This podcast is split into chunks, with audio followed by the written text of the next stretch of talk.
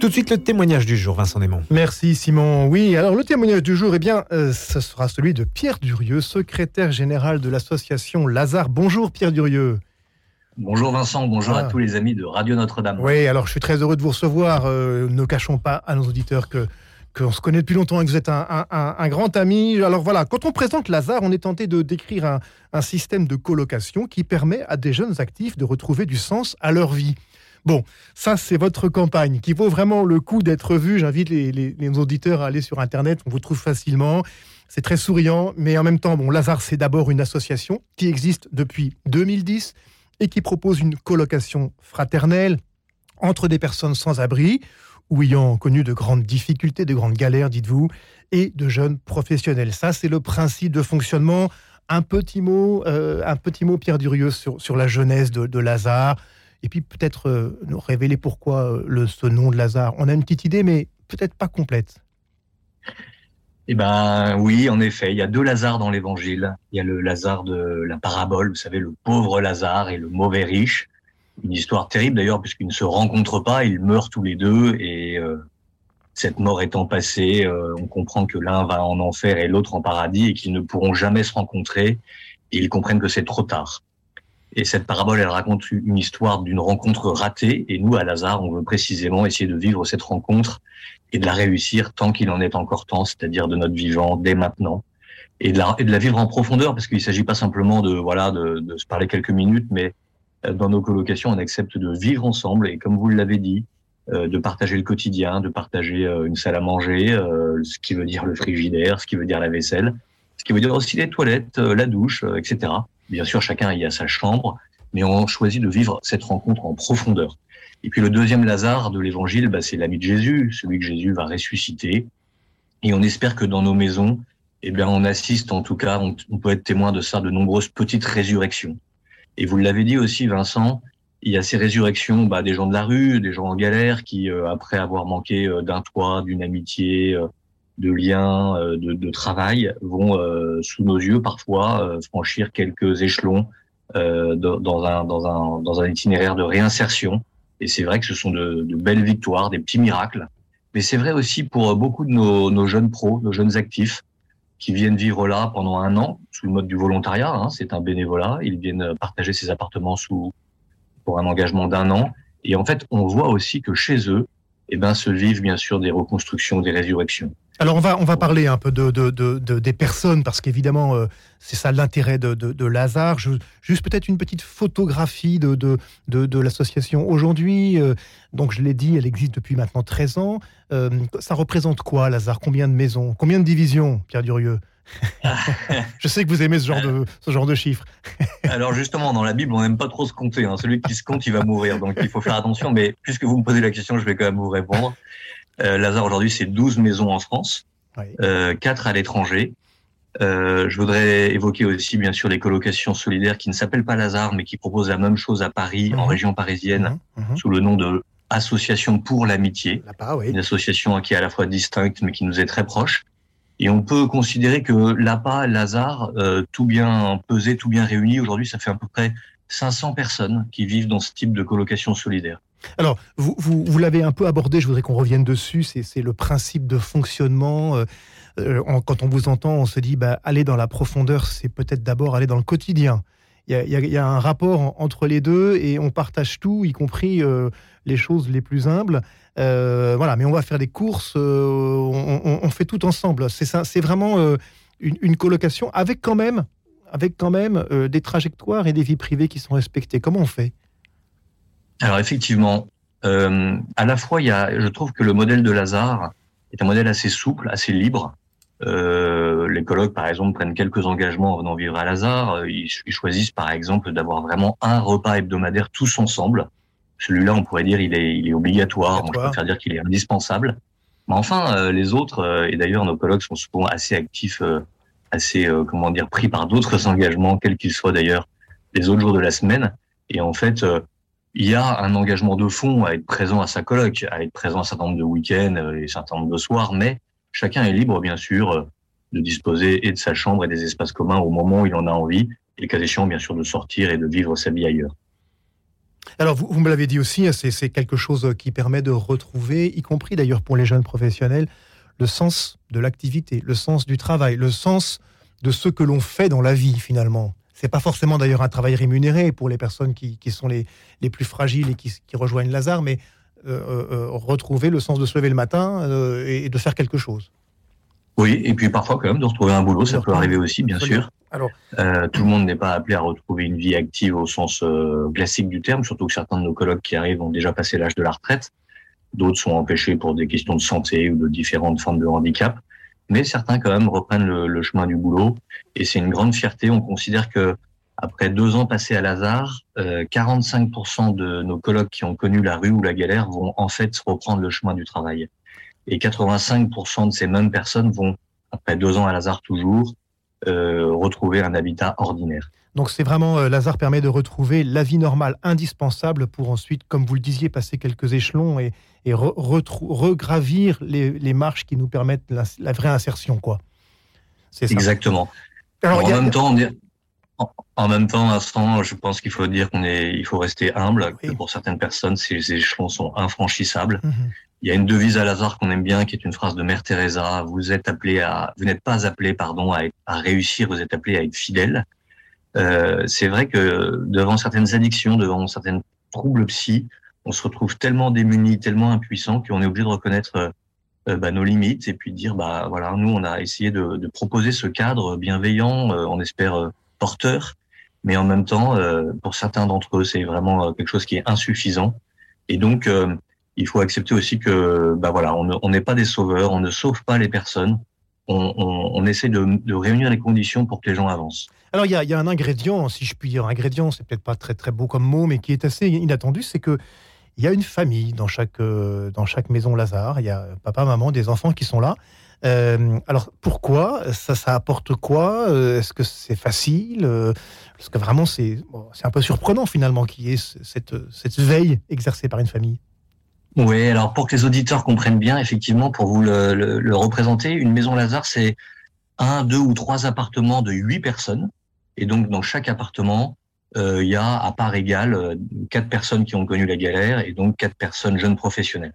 Mais en plus de ces appartements, en effet, il y a une famille qui est euh, présente dans son appartement à elle, bien sûr, un appartement tout à fait distinct, qui est un peu à la fois l'âme de la maison et l'autorité de cette maison.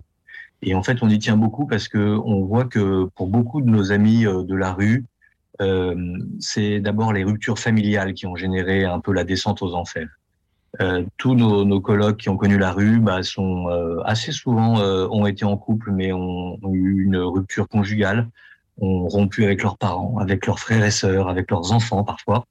Et donc, on voudrait dans nos maisons, au contraire, recréer une ambiance familiale, recréer un climat euh, avec euh, voilà une famille qui est au cœur et qui vient par sa seule présence, par sa seule image, j'allais dire consoler tout ce qu'il y a pu y avoir de blessés dans les itinéraires de nos colloques. Alors, et donc le père de famille qui est là incarne de fait une belle autorité et la mère de famille aussi à sa façon. bon, bien sûr, c'est pas un internat, Lazare. Bien sûr, on n'est pas là pour, j'allais dire, éduquer de nos colloques comme on, on éduquerait nos enfants. Mais néanmoins, beaucoup de colloques disent bah oui, euh, j'avais besoin de, de voir, euh, de retrouver ce, ce, modèle un peu familial. Et, Beaucoup de colloques de la rue disent par exemple le simple fait de voir à mes fenêtres euh, des enfants qui jouent dans le jardin quand il y a un jardin, en fait ça me fait du bien, ça me console, ça me, remet de bonne humeur. Et puis, Pierre Durieux, vous avez osé, avec 12 pères, écrire un livre qui s'appelle Nous, pères qui sommes sur Terre. Je pense que aux éditions Artege, c'est aussi le fruit de cette expérience de finalement la figure paternelle euh, dans ces maisons qui, euh, sans incarner l'autoritarisme, incarne finalement ou permet euh, une, certaine ordonnancement des choses, une autorité, dans le bon sens du mot, qui fait grandir. Oui, j'aime je, rappeler que selon un, sondage anglo-saxon, il y a 9 personnes sur 10 de la rue qui disent avoir grandi en l'absence de père. Et en fait, chez beaucoup d'entre eux, cette absence de repère, sans jouer sur les mots, cette absence d'autorité de, de, véritable, je pense, évidemment, ne les a pas aidés à se construire et à grandir. Et donc, en venant à Lazare, retrouver un certain nombre de, de, ces, euh, de, ces valeurs, de ces autorités, de, ces lignes rouges aussi à ne pas franchir, en fait, c'est constructeur. ça peut paraître une contrainte pour un temps. Le fait, par exemple, il n'y a pas d'alcool dans nos maisons, il n'y a pas, bien sûr, d'aucune forme de, de, drogue, de stupéfiant, de drogue douce.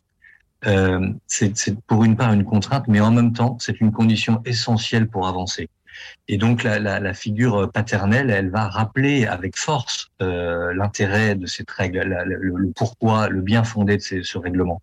Et on voit que euh, quand nos colocs avancent dans la vie, ils vont eux-mêmes devenir pour leurs colocs un peu des grands frères, parfois même un peu des pères pour les plus jeunes qui arrivent en disant, tu sais, ici c'est comme ça et en fait c'est comme ça que je m'en suis sorti. Vous, vous, évoquez euh, cette figure paternelle, ça, me permet de faire un peu un lien avec, euh, avec cette question sur la place du spirituel dans, chez Lazare et dans les maisons. Comment ça se passe Vous êtes une association non confessionnelle officiellement ou voilà Quelle est la place de, la dimension spirituelle? Alors, on est d'une association en effet euh, non confessionnelle porté par euh, la plupart d'entre nous, euh, des chrétiens assez, euh, j'allais dire, convaincus, assez engagés. Et nos maisons sont ouvertes à des personnes en galère de toute forme d'origine, toute forme de confession, toute forme de religion. Et d'ailleurs, on est euh, assez régulièrement à accueillir des personnes de confession musulmane. voilà, nos volontaires qui s'engagent à Lazare, eux, s'engagent à prier le matin ensemble et à réciter ensemble les laudes euh, c'est un engagement qu'ils prennent et qui est assez euh, exigeant euh, parce que en fait ils le font très tôt le matin avant d'aller au boulot. Donc souvent dans nos maisons c'est vers 7h, 7h15. Euh, ils se retrouvent pour prier. Bien sûr, ce temps de prière est accessible à tous, mais nul n'y est tenu. Euh, c'est un engagement qui est réservé aux seuls volontaires. Alors, y a, on voit, hein, on comprend aussi que depuis 13 ans, les choses se sont construites peu à peu. Vous rajoutez euh, au, fil des expériences les briques utiles pour, que, pour que ces maisons fonctionnent au mieux. Alors, il y en a une qui est, qui est quand même étonnante de briques, c'est celle du Vendée Globe. Euh, une aventure euh, absolument inattendue. Alors, allez, un petit mot sur, sur, sur le bateau Lazare.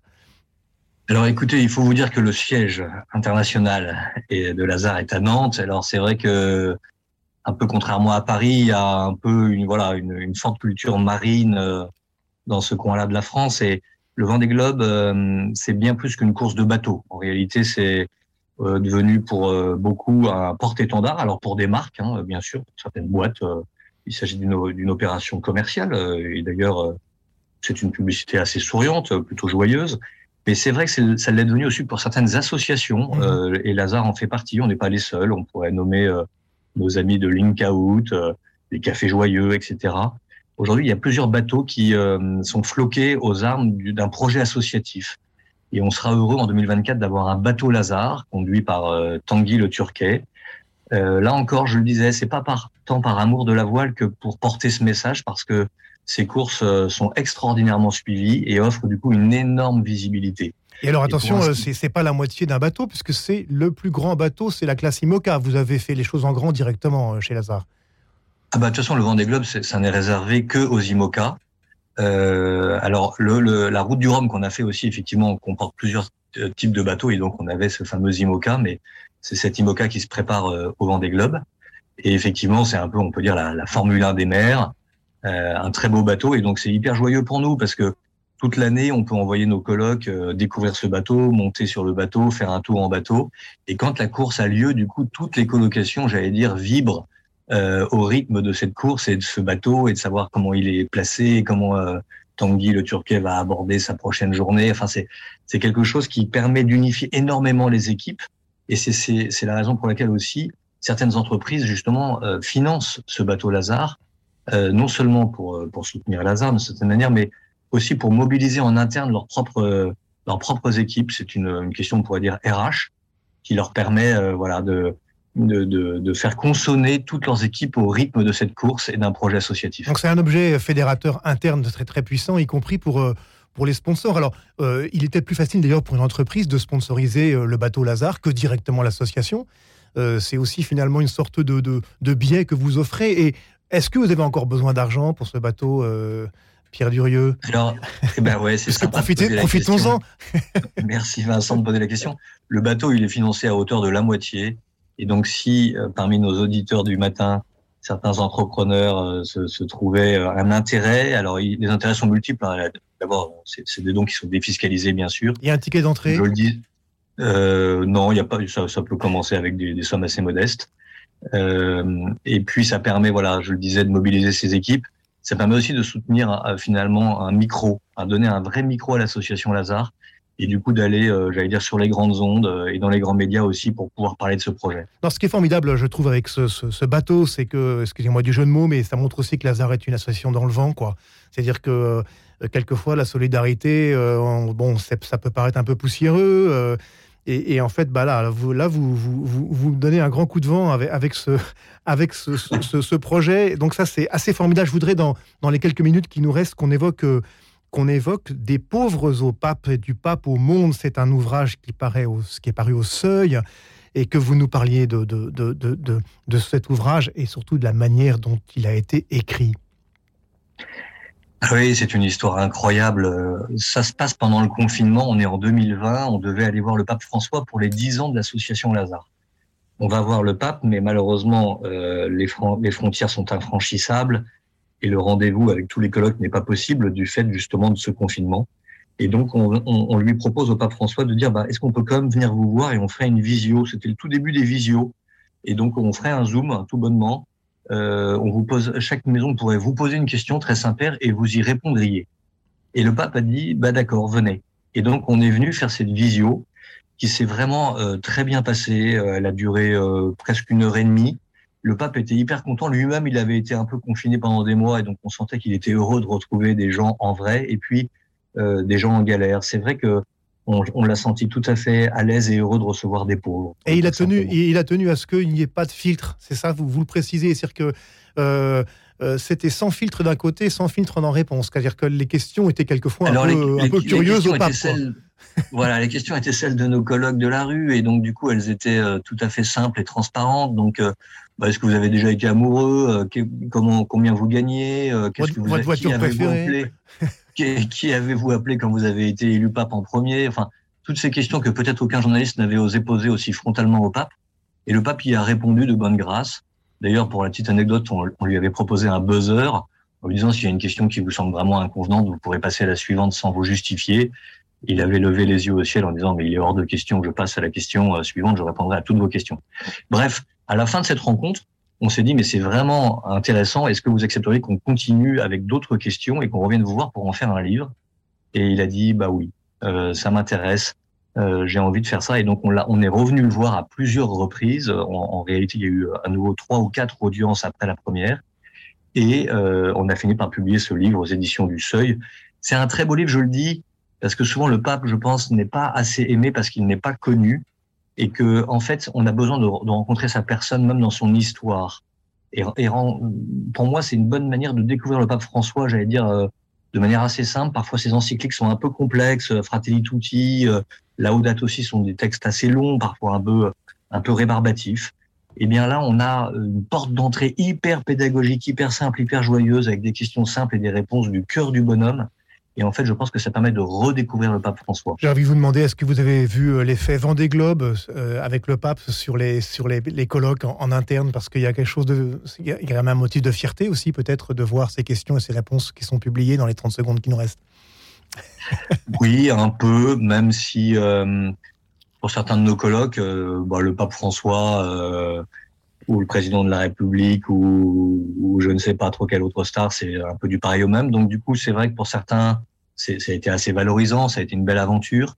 Euh, pour d'autres, euh, bon, c'est une, ça reste une affaire un peu confessionnelle et donc du coup, on n'en a pas fait, j'allais dire, des tonnes, mais on a été heureux de voir que le pape euh, nous encourageait beaucoup. Il a eu cette phrase incroyable de dire euh, vous êtes un peu une des vitrines de l'amitié sociale que je souhaite pour aujourd'hui. Eh ben, Alors c'est assez exigeant pour nous, euh, mais du coup ça nous a quand même boosté. C'est une belle feuille de route. Merci beaucoup. Je rappelle le, cet ouvrage des pauvres au pape, du pape au monde. C'est aux éditions du Seuil.